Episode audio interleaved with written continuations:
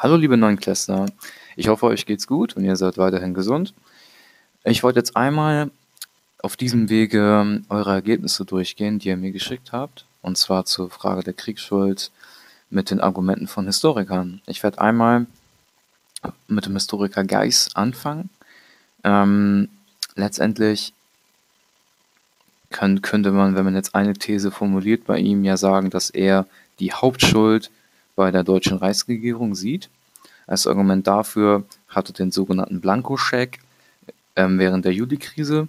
Also, ihr wisst ja, ähm, Deutschland stellt sich sozusagen hinter Österreich-Ungarn und drängt sozusagen die Doppelmonarchie zum Krieg gegen Serbien. Obwohl sich das Deutsche Reich bewusst war, dass wenn Österreich Serbien angreifen wird, dass Russland dann reagieren wird, und zwar militärisch. Und dass es dann vermutlich sehr wahrscheinlich eine Kettenreaktion geben wird. Ähm, und das, und Geis sagt halt dann, okay, das war den Politikern in der Zeit klar, dass das passieren würde, und das war einkalkuliert. Das ist ein Argument. Und das, die Motive dahinter sieht er ganz klar, es ging um Macht. Und Krieg ist der deutschen Reichsregierung ein legitimes Mittel gewesen, um, um die Macht zu vergrößern. Ähm, Nipperdai, der geht in eine ähnliche Richtung, aber er relativiert es noch ein bisschen. Also er sieht schon eine Mitverantwortung, aber ähm, er sagt ja auch ganz klar dagegen, naja, die Kriegsbereitschaft und die Entscheidung zum Krieg, die hatten ja auch andere europäische Großmächte.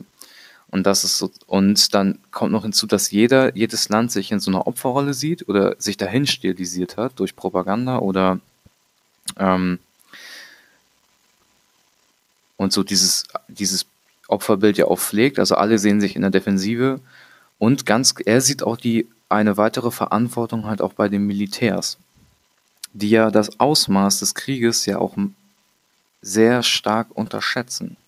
Das heißt, die sind sich, die waren sich dessen nicht bewusst, was das eigentlich bedeutet, so ein Weltkrieg. Ähm, vor allen Dingen mit den neuen Waffen, die entwickelt wurden. Ähm, ja, weiteres Argument von ihm ist, dass auch die Krisenbewältigungsmechanismen, also die, die, die Diplomatie, durch dieses starre Bündnissystem, was es gibt, also die zum Beispiel die Triple Entente, die dann Deutschland quasi so eingekesselt hat und ähm, dass es da eigentlich ähm, zu wenig Mechanismen gegeben hat. Also zum Beispiel nicht so wie heute, dass, dass die Länder untereinander viel stärker verhandeln, dass sie viel stärker miteinander vernetzt sind. Ähm, das führt ihn dann letztendlich dann zu der Kernaussage, gut, am Kriegsausbruch sind alle Großmächte beteiligt. Ähm, Griebelhörster ähm, sieht eine bedeutende Mitschuld hat auch am imperialistischen Gedankengut. Und zwar führt der Herr der aus, dass der Imperialismus ja Krieg als legitimes Mittel sieht, um Macht zu bekommen. Und ja, Ziel eines imperialistischen Staates ist, wie der Name schon sagt, dass man ein Imperium ähm, sein will. Und das schließt natürlich mit ein, dass man andere Staaten halt bekämpft und klein hält und auch ähm, und das dann, und das legitimiert halt auch kriegerische Auseinandersetzungen. Ähm, ja, und jede, das führt natürlich dazu, dass jede, jedes europäische, jeder europäische Staat in der Zeit natürlich ja auch mit bei diesem Konzert der Weltmächte ja mitspielen möchte. Und, ähm, und hier kommt dann auch der Rüstungswettlauf ins Spiel und gepaart mit diesem, mit der Industrialisierung, die auch mit damit einhergeht. Ähm, und dass das halt die, die Spannung, die internationalen Spannungen immer also stark hochgeschaukelt hat, dass es letztendlich zum Krieg kommen musste. Ähm, allerdings ist da noch ein bedeutender Aspekt, den ihr auf jeden Fall auch ergänzen müsst. Das heißt, spätestens jetzt solltest du gemerkt haben, dass du einen Stift und einen Zettel brauchst oder deine Ergebnisse, um die zu ergänzen. Ähm, dass die Ideologie des Imperialismus ja auch davon ausgeht, dass es so einen Kampf der Völker gibt. Also das heißt, dass es höherwertige und minderwertige Völker gibt. Ähm, frei nach Charles Darwin, nach seiner Evolutionstheorie. Ähm, umgemünzt auf die Menschen. Und ja, wenn das natürlich jedes, jeder Staat so ja, verinnerlicht hat, dann macht es das nicht leichter, wenn man dann wirklich in einen Konfliktfall gerät. Wenn natürlich jeder der, jeder der Meinung ist, dass sein Volk, also jetzt die Deutschen von sich denken, okay, wir sind, uns gehört eh der höchste Platz in der, im europäischen ähm, politischen System und wenn die Franzosen das auch denken, dann ist es schwieriger mit Verhandeln und schwieriger mit Versöhnung. Dann haben wir Mommsen. Er hat hier noch eine andere Perspektive. Also er sieht auch den Imperialismus halt auch ähm, als entscheidenden Faktor. Ähm, und auch, aber auch die Kriegstechnologien, die halt die Eskalation mit gefördert haben. Also wir haben ja auch gesehen, ja auch in einem Beispiel über den Ersten Weltkrieg, es gibt halt aufgrund dieser Industrialisierung jetzt neue Waffen und auch vor allen Dingen eine Massenproduktion an Waffen, die es vorher einfach noch nicht gegeben hat. Ähm, und das hat halt diese Gegensätze auch noch verschärft, denn natürlich ähm, sieht sich jedes Land halt bedroht, wenn das Nachbarland irgendwie aufrüstet. Also das größte Beispiel ist halt die, die Aufrüstung der Flotte durch England, wodurch sich das Deutsche Reich genötigt sieht, auch in die Flotte zu investieren. Und natürlich kommt hier auch der äh, Militarismus ins Spiel, denn gerade Wilhelm II., das ist so ein perfektes Beispiel dafür, für den ist die Kriegsflotte, das ist so sein Steckenpferd, das soll so sein, sein Spielzeug sein, irgendwie sein, ähm, ja, sein, sein Markenzeichen soll das sein. Und dem ist das irgendwie sehr wichtig. Also ich habe mal eine Karikatur gesehen, die fand, die fand ich sehr ähm, ja, passend dafür. Da sitzt dann ja, ist Kaiser Wilhelm dargestellt als so kleines Baby oder so Kleinkind in so einer Matrosenuniform, der in so einem kleinen See mit Kriegsschiffen irgendwie spielt irgendwie. Und ja, das fand ich halt symptomatisch. Also hier sieht man halt, dass irgendwie ähm, dann so ein, ein der Führer einer, einer ganzen Nation so da irgendwie keinen verantwortungsvollen Umgang mit diesen, diesen Dingen pflegen kann, weil er der Meinung ist, okay, das ist was total Männliches, es, es muss irgendwie sein, dass wir die stärksten Kriegsschiffe haben, aber eigentlich dann das unterschätzt, okay, was passiert denn, wenn wir wirklich denn damit kämpfen müssen? Dann explodiert alles. Und so ist es in der Karikatur, auch, dass dann das Kriegsschiff dann, das er in der Hand hat, dann irgendwie dann mehr oder weniger explodiert und er dann heult.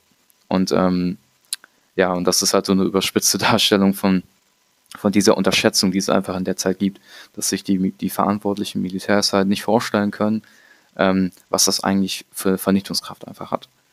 Ähm, ja, und je, je verschärfter die Situation halt war nach Mommsen, desto kleiner ist der Spielraum für Diplomatie gewesen.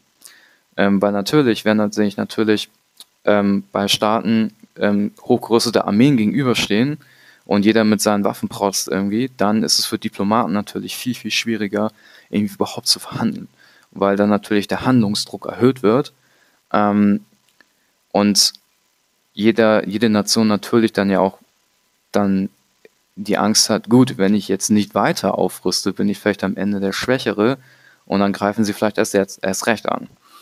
Ähm, ganz, ganz, ganz anderer Historiker ähm, hier haben wir ja Mai, der ja letztendlich ja gar nicht auf diese ganze Argumentation mit eingeht, aber trotzdem ist seine Position halt interessant, weil es so eine Art, ja, es ist so eine Art Fazit irgendwie. Also ähm, ein von euch hat auch geschrieben, dass es ja letztendlich darum ging, dass die Macht, dass die Staaten ihre Macht halt vergrößern wollten, aber letztendlich hat der Erste Weltkrieg halt die Vormachtstellung Europas in der damaligen Welt ja ähm, komplett zerstört. Ähm, und zwar ja auch die politischen, großen politischen Systeme der Monarchien, also im Deutschen Reich, Österreich, Ungarn und Russland, die brechen ja zusammen und es entstehen neue Systeme. Also ähm, wir haben dann ja die Gründung der, ähm, der Sowjetunion, wir haben die Weimarer Republik, ähm, in Frankreich gibt es ähm, bereits eine Republik. Leider haben wir dann auch später natürlich die, die die Entstehung des Faschismus hat dann auch, also dann wieder dann da ist Negativbeispiel dann Nazi-Deutschland dann. Ähm, aber ja, ähm, es entsteht irgendwie was Neues und die neue Großmacht in der Welt betritt dann die Bühne, das ist die USA. Und er sagt halt noch ganz klar, ähm, es ist sozusagen ein Einschnitt in der europäischen Geschichte, weil die Verluste an Wirtschaft und Gesellschaft, also alles, was damit zusammenhängt durch diesen Krieg, halt so enorm sind, dass es halt, ähm, ja, kann man sich das vorstellen, das ist halt wie so eine Narbe, so eine richtig große Narbe an so einem Menschen, die halt erstmal verheilen muss, irgendwie aus so ähm, vielen verschiedenen Ebenen. Ähm, also letztendlich ähm, gibt es bei der Frage der Kriegsschuld ähm, mehrere Richtungen in der Forschung, die, die wir hier halt auch sehen können. Also wir haben einmal äh, die sogenannte These vom Präventivkrieg. Also die hat halt sehr, in die Richtung geht eher Geist. Es hat halt mit dem Verhalten der deutschen Reichsregierung zu tun, die die Juli-Krise halt ausnutzt, um halt mit, ähm, um halt dann eine Begründung zu haben, Belgien überfallen zu können. Und zwar sieht sich das Deutsche Reich so in die Ecke gedrängt oder halt, ähm, oder in die Ecke gedrängt ist falsch, also es ist die Darstellung nach außen. Aber insgeheim sieht jetzt das Deutsche Reich sich in der Lage, okay, wir müssen jetzt angreifen, also wir müssen jetzt Frankreich überfallen, bevor Frankreich uns überfällt. Und deswegen der Name Präventivkrieg. Ähm, ja, dies, das ist so eine militärische Taktik, äh, der, der, sogenannte Präventivschlag. Das, dieses Wort begegnet uns vielleicht heute auch noch in irgendwelchen Debatten oder so. Meint einfach, man schlägt hart und, hart und schnell halt zu, bevor der Gegner noch reagieren kann. Ähm, dann haben wir dagegen ähm, die, die Weltmachtthese, die zuerst vom Historiker Fritz Fischer ähm, aufgeführt wurde. Und äh, die besagt, dass Deutschland, also das Deutsche Reich, von langer Hand diesen Konflikt halt geplant und kalkuliert hat, weil es diesen Griff nach der Weltmacht halt ähm, versuchen wollte. Ähm, Demgegenüber haben wir halt noch ähm, die, die, sogenannte Schlafwandler-These, die halt durch ähm, den ähm, Historiker Clark geprägt wurde. Also wir haben sozusagen die Vorstellung davon, okay, ähm, das Deutsche Reich hat eine bedeutende Mitschuld, ja, aber wir haben halt hier diese Kettenreaktion, ähm, die dazu führt, dass wir verschiedene schuldige Staaten haben, die halt dann an der Zuspitzung dann ihren Teil dazu beitragen. Aber man kann halt sehen, dass es da darüber hinaus halt noch viel bedeut noch andere Faktoren gibt.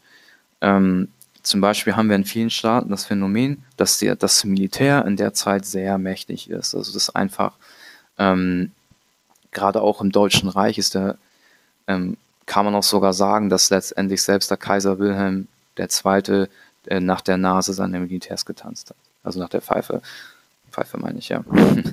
also, dass sozusagen er selbst wenig Kompetenz besaß, also auch im Militärischen, ähm, und letztendlich dann immer auf die Entscheidung seiner militärischen Berater angewiesen war.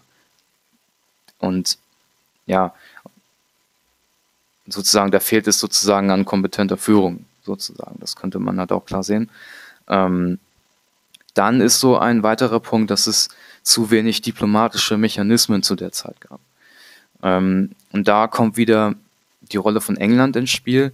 Also man kann halt schon ähm, leider gibt es auch Historiker, die auch der Meinung sind, okay, ähm, England hat hier eine Chance verpasst, sozusagen zu vermitteln zwischen diesen Staaten, dass, es sich, dass sich England zu, zu stark auf eine Seite geschlagen hat, ähm, obwohl es eigentlich hätte mehr hätte vermitteln können und vermitteln müssen. Hier wurde sozusagen eine Chance verpasst, den Krieg zu verhindern. Ein weiterer Punkt, den jetzt ähm, die, die Textteile, die ihr bekommen habt, jetzt gar nicht noch ähm, ähm, hatten, ist nämlich der Punkt der Propaganda. Das heißt, jeder Staat sieht sich ja in so einer Opferrolle zu der Zeit oder und stilisiert sich auch so dazu. Das heißt, wir haben zu der Zeit auch ja schon eine, eine sehr starke mediale Präsenz, also die Zeitungen und so weiter. Es gibt, ähm, die werden natürlich von den von der von der Regierung kontrolliert meistens und beziehungsweise es wird in dem Bereich sehr viel dafür getan, dass die dass die Bürger das Gefühl bekommen, okay, wir sind tatsächlich in der Opferrolle. Ähm, und das hat auch dazu beigetragen. Ähm, zu den Stellungnahmen an sich.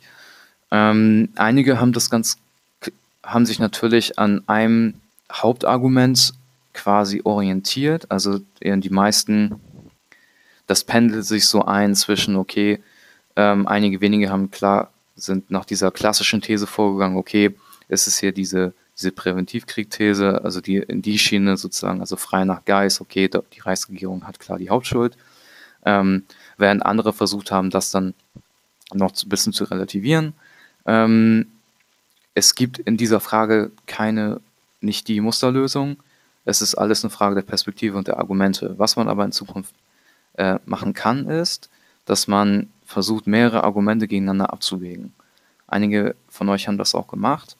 Und, und wenn man da noch einen Schritt weiter geht, könnte man sogar versuchen, noch weitere Argumente das, dafür zu finden, die ähm, die eigene Position stärken. Zum Beispiel kann man Beispiele aufführen, ähm, auch an diesen, diesen verzwackten Situationen, also auch an diesen imperialistischen Gedankengut, ähm, beispielsweise ja auch den, den Deutsch-Französischen Krieg, ähm, wo man halt ja auch merkt, dass das Verhältnis zwischen Frankreich und dem Deutschen Reich sehr zerrüttet ist. Also das, ne, also die Frankreich ist ja der Erbfeind für das Deutsche Reich und ähm, da ähm, sind die Fronten halt, äh, halt schon zu verhärtet. Also auch ähm, da ist es halt sehr schwierig, dass man überhaupt irgendwie noch auf einen, einen Ländern kommt, weil natürlich dann ähm, beide Staaten sich natürlich nicht trauen und ähm, auch eine Polemik gegeneinander fahren. Ähm, das ist so ein, das war ein gutes Argument, was auch auf, was auch ähm, gefallen ist. Ähm, was so natürlich wieder zeigt, dass die Welt in der Zeit schon stark vernetzt war und dass der eine Faktor den anderen Faktor bedingt. Ähm, ja, so viel dazu. Und ihr könnt allgemein bei Stellungnahmen halt auch versuchen, ähm, nach diesem Schema Argument, Gegenargument und Urteil zu verfahren, hm, weil das bringt dann halt auch eine ganz, ganz gute Struktur mit ein.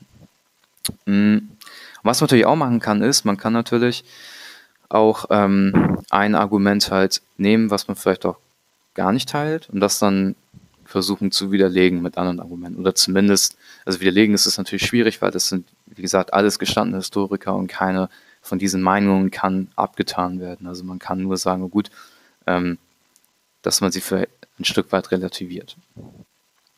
Ja, so viel zur, zu euren Stellungnahmen zur Frage der Kriegsschuld.